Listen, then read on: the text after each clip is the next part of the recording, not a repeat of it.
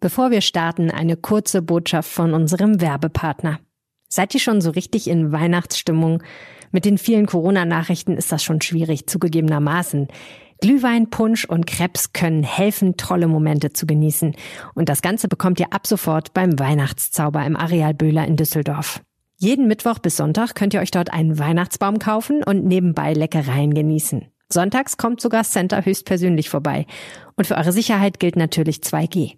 Mehr Infos findet ihr unter areal-böhler.de. Böhler natürlich mit OE. Und jetzt geht's los mit dem Aufwacher. Der Börsenpreis für Gas ist ja um 400, 500 Prozent gegenüber dem Vorjahr gestiegen. Und zum Teil geben die das jetzt eben auch an die Kunden weiter. Heißt, viele von uns müssen mehr Geld bezahlen für das Gas, was wir zu Hause nutzen. Und nicht nur Gas wird teurer, auch beim Strom gehen die Preise rauf. Konkret 168 Versorger in NRW erhöhen die Gaspreise, 73 die Strompreise. Rheinische Post Aufwacher. News aus NRW und dem Rest der Welt. Und wir sprechen über eine gute Nachricht für Gründerinnen in NRW, die ihr eigenes Startup aufbauen wollen. Denn unser Bundesland könnte für Frauen in Zukunft besonders attraktiv sein. Warum das so ist, hört ihr gleich. Ich bin Anja Wölker. Hi zusammen, schön, dass ihr mit dabei seid. Und wir starten in den Düsseldorf Aufwacher mit den News aus der Landeshauptstadt. Hallo, Antenne Düsseldorf. Schönen guten Morgen, mein Name ist Oliver Bent und das sind unsere heutigen Themen. Stadt und Einzelhandel besprechen zurzeit, wie die 2G-Regel in den Geschäften leichter umgesetzt werden kann. Im Gespräch ist da ein Bändchen, das dann düsseldorfweit in allen Geschäften zum Eintritt berechtigt. Dann sollen im Impfzentrum am Bertha von Suttner Platz ab nächster Woche Freitag auch Kinder im Alter von fünf bis elf Jahren gegen Corona geimpft werden können. Da bereitet die Stadt im Moment ein Buchungsportal vor. Und die Rheinbahn hat ihre Corona-Bestimmungen ausgeweitet. Ab sofort gilt dort auch in den Kundencentern und im Fundbüro die 3G-Regel. Stadt und Einzelhandel besprechen zurzeit, wie die 2G-Regel in Geschäften leichter umgesetzt werden kann. Im Gespräch ist ein Bändchen, das dann düsseldorfweit in allen Geschäften zum Eintritt berechtigt. Eine solche Regelung gibt es schon auf den Weihnachtsmärkten. Antenne Düsseldorf-Reporter Dennis Lieske mit Details. Das Prinzip ist simpel. An der ersten Bude oder am ersten Geschäft wird der Impf- bzw. Genesenen-Status kontrolliert und das Bändchen verteilt. Das kann der Kunde dann bei weiteren Einkäufen vorzeigen, ohne erneut nach Impfpass und Personalausweis greifen zu müssen. Laut Oberbürgermeister Keller laufen Gespräche mit dem Handelsverband dazu. Dabei gehe es auch darum, ob die Bändchen mehrere Tage gültig sein könnten. Allerdings gibt es ein Problem. Die Bändchen sind zurzeit nur schwierig zu bekommen, vor allem in großer Stückzahl. Die Stadt bereitet die Impfungen für fünf bis elfjährige Kinder vor. Der speziell dosierte Impfstoff soll laut Angaben des Landes NRW in der kommenden Woche geliefert werden. Ab kommenden Freitag sollen im Impfzentrum am Bertha von Suttner Platz bis zu 240 Kinder täglich geimpft werden können. Jugenddezernent Burkhard Hinsche. Es wird etwas anders sein als äh, für die Erwachsenen. Das heißt, die Erwachsenen können ja einfach ohne Termin kommen. Wir werden ein Terminbuchungssystem freischalten, weil wir auch glauben, dass die Familien äh, und die Kinder entsprechend aufgeklärt werden sollten. Insofern haben wir einen etwas anderen Prozess, aber es wird eine zusätzliche Kapazität sein. Das heißt, jeder, der sich bisher als Erwachsener hat impfen lassen, findet das gleiche Angebot vor und es gibt ein neues zusätzliches Angebot in der Impfstelle im Impfzentrum 2.0. Am Impfmobil und in der Impfstelle an der Heinrich-Heine-Allee wird es dagegen keine Kinderimpfung geben. Das Buchungsportal soll dann freigeschaltet werden, wenn feststeht, wie viel Impfstoff geliefert wird, sagte Hinsche weiter. Die Rheinbahn hat ihre Corona-Bestimmungen ausgeweitet. Ab sofort gilt dort auch in den Kundencentern und im Fundbüro die 3G-Regel. Zugang hat also nur, wer vollständig geimpft oder genesen ist oder einen negativen Test hat, der nicht älter als 24 Stunden ist. Antenne Düsseldorf-Reporter Joachim Bonn. In den Kundencentern sind außerdem Trennscheiben aufgebaut, die vor einer Ansteckung mit dem Virus schützen. Außerdem gelten dort natürlich weiter die Abstandsregeln und die Maskenpflicht. Die Rheinbahn verweist aber außerdem auf ihr Online-Angebot, mit dem wir viele Anliegen auch von zu Hause aus erledigen können. Das gilt auch für die App. Links dazu stehen auf antennedüsseldorf.de. In den Fahrzeugen der Rheinbahn gilt 3G schon länger. Das wird seit vergangener Woche auch regelmäßig von mehreren Teams kontrolliert. Das waren die Nachrichten von Antenne Düsseldorf. Mehr gibt es immer um halb bei uns in den Lokalnachrichten oder natürlich auf unserer Seite antennedüsseldorf.de. Herzlichen Dank. Wir kommen von Düsseldorf zu ganz NRW. Ich weiß nicht, wie es euch geht, aber für mich ist der Dezember ein ziemlich teurer Monat, denn klar, Heiligabend steht an und meinen Liebsten möchte ich gerne etwas schenken und manchmal gebe ich dann den ein oder anderen Euro mehr aus.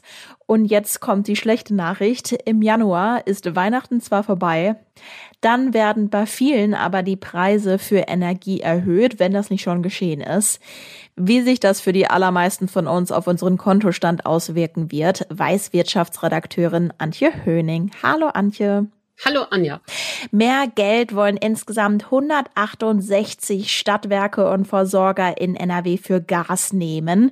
Ich weiß nicht, wie viele Versorger es grundsätzlich bei uns gibt, aber mein Gefühl ist, trifft es nicht dann am Ende fast jeden hier im Bundesland?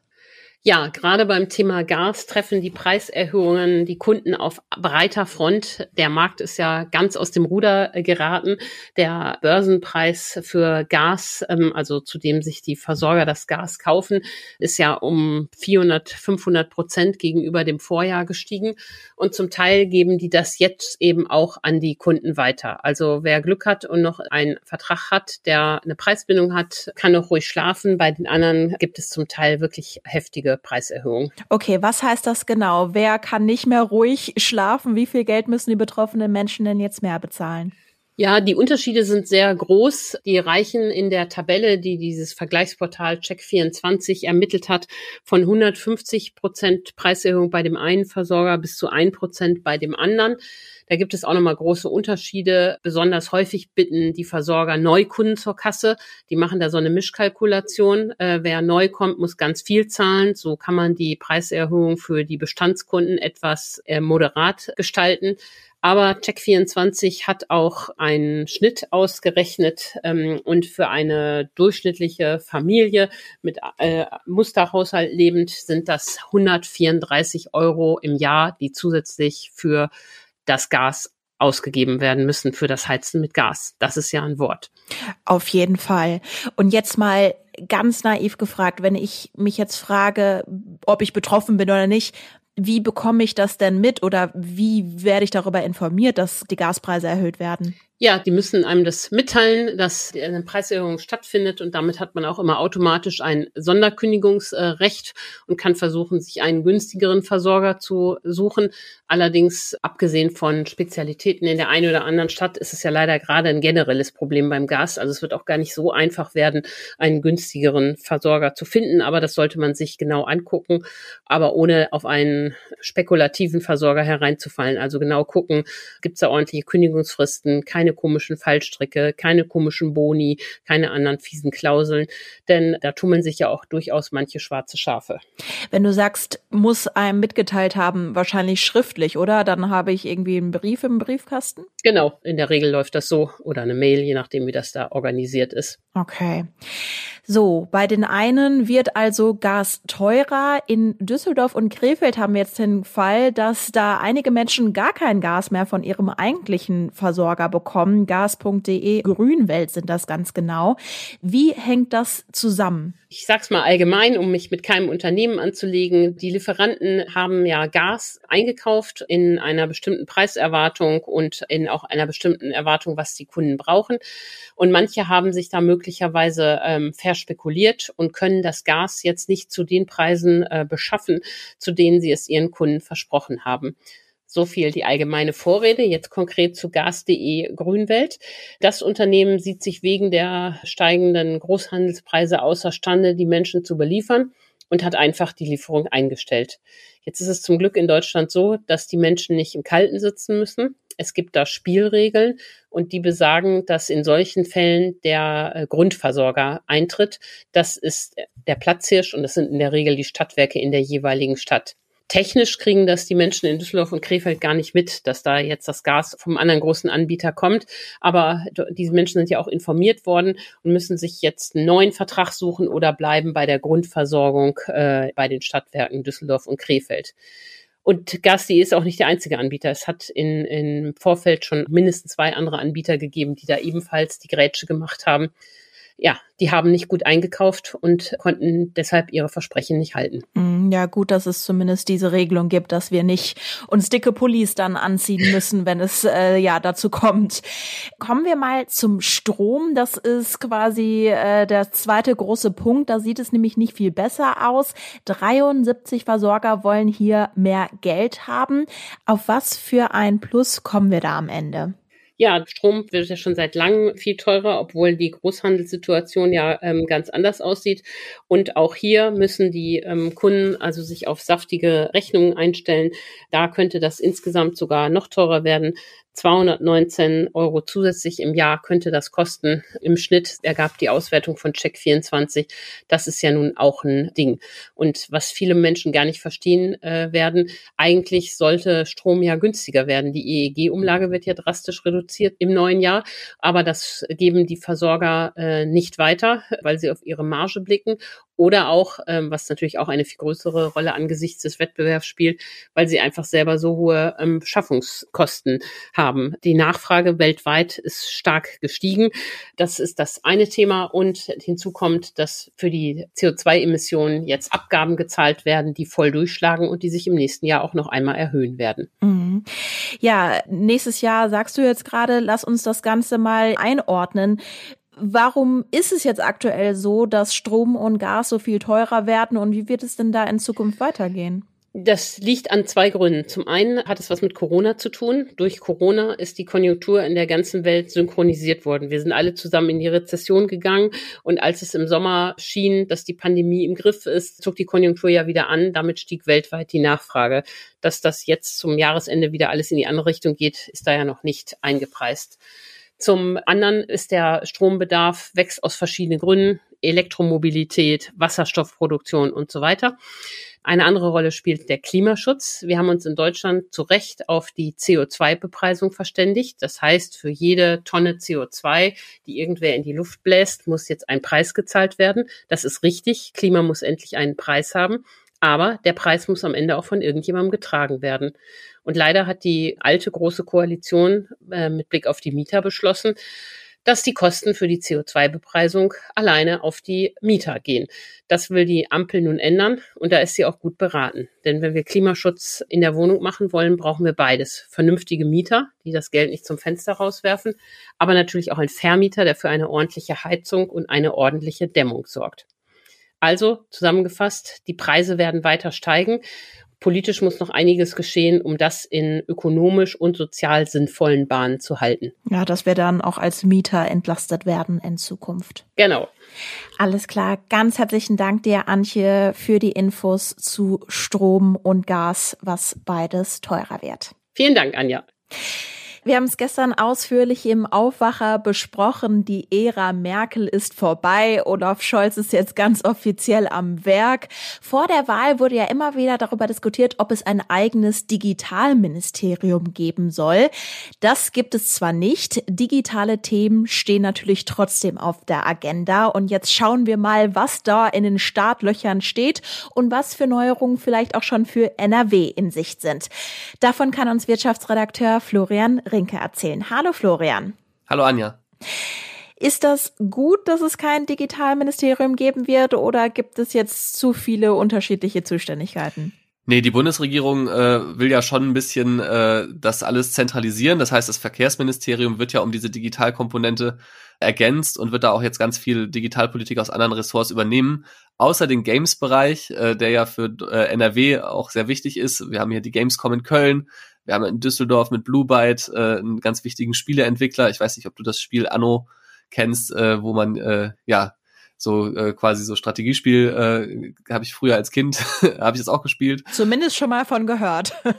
ja, genau. Also auf jeden Fall ist für NRW ein ganz wichtiges Thema die Games-Industrie und das wandert jetzt wiederum aus dem Verkehr ins Wirtschaftsministerium, was den äh, Düsseldorfer Bundestagsabgeordneten Thomas Jatzombeck, der früher im Wirtschaftsministerium für Startups zuständig war, jetzt schon äh, dazu bewegt hat, bei Twitter über das Chaos, äh, Zuständigkeitschaos äh, der neuen Bundesregierung zu, zu lästern. Also die Politik ist schon wieder voll im Gange in Berlin, das merkt man. okay. Sprechen wir jetzt über dein Steckenpferd, die Gründerszene. Da soll es nämlich etwas Neues für Frauen geben. Vielleicht mal für den Hintergrund vorab, auch wenn es anders sein sollte und wir Ende 2021 haben, das ist eben immer noch keine Branche, in denen überwiegend Frauen präsent sind, richtig? Nee, genau. Das ist äh, tatsächlich äh, eine Branche, die äh, unter einem Frauenmangel leidet. Also die kleinste Anzahl von äh, Startups wird von Frauen gegründet und äh, das will natürlich auch die neue Bundesregierung ändern. Ähm, unter anderem mit einem Gründerstip äh, Gründerinnenstipendium, also so steht es auch im Koalitionsvertrag drin. Und da fragt man sich natürlich direkt, okay, wenn es jetzt von der Bundesregierung ein Gründerinnenstipendium gibt, was machen wir denn da mit unserem NRW-Gründerstipendium, was es ja auch schon gibt? Also doppelt sich da jetzt nicht irgendwas in Zukunft. Genau, also bei uns gibt es das schon länger, wurde von CDU und FDP initiiert, ein Stipendium für Gründer und eben Gründerinnen. Wie werden wir denn in NRW trotzdem davon profitieren? Ja, bislang ist es ja so, dass Gründer sich um dieses Stipendium bewerben können und äh, dann 1000 Euro für ein Jahr lang pro Monat kriegen. Und ähm, dieses Stipendium richtet sich, genau wie du es gesagt hast, an Männer und Frauen. Und man hat schon gesehen, in den letzten Jahren ist der Frauenanteil da schon äh, auch deutlich gestiegen. Also man ist jetzt so ungefähr bei einem Viertel. Das ist natürlich immer noch nicht toll, wenn man überlegt, dass mehr als die Hälfte der äh, Bevölkerung Frauen sind. Aber es tut sich was. Und die Landesregierung, also äh, NRW-Wirtschaftsminister Pinkwart, der ja auch an den Koalitionsverhandlungen maßgeblich beteiligt war äh, für die FDP beim Thema Digitalisierung, der sagt ganz klar, also wir wollen eigentlich eine Ergänzung, wir wollen es für Frauen noch attraktiver zu machen, zu gründen, indem wir unser Gründerstipendium, also diese 1000 Euro im Monat, mit dem geplanten Bundesprogramm, ähm, diesem Gründerinnenstipendium dann wiederum äh, kombinieren, so dass man beides bekommen kann als Frau. Also mehr Geld für uns Frauen, wenn wir gründen wollen würden in NRW? Genau, wenn das äh, Gründerinnenstipendium dann kommt äh, vom Bund, äh, würde das auf jeden Fall dazu führen, dass NRW mit Sicherheit einer der attraktivsten Standorte für Gründerinnen in Deutschland wäre. Okay, das finde ich persönlich schon sehr gut, auch wenn ich jetzt keine Gründerin bin. Und dann könnte es auch noch etwas Neues in der Landeshauptstadt geben. Da soll sich mit Daten beschäftigt werden. Vielleicht kannst du da mal erklären, wie NRW da was äh, übernehmen soll. Ja, das ist auch, äh, geht auch zurück auf so einen Punkt, den es im Koalitionsvertrag gibt, äh, der Ampelregierung jetzt im Bund. Und zwar ist da von einem Dateninstitut die Rede. Das heißt, es ist ja so ein riesiges Thema immer, wem gehören die Daten, die im Internet oder in der digitalen Welt erzeugt werden? Wie kommt man an die Daten? Wie kann man mit denen arbeiten? Und äh, dieses Dateninstitut soll beispielsweise über Lizenzmodelle und sowas sich Gedanken machen.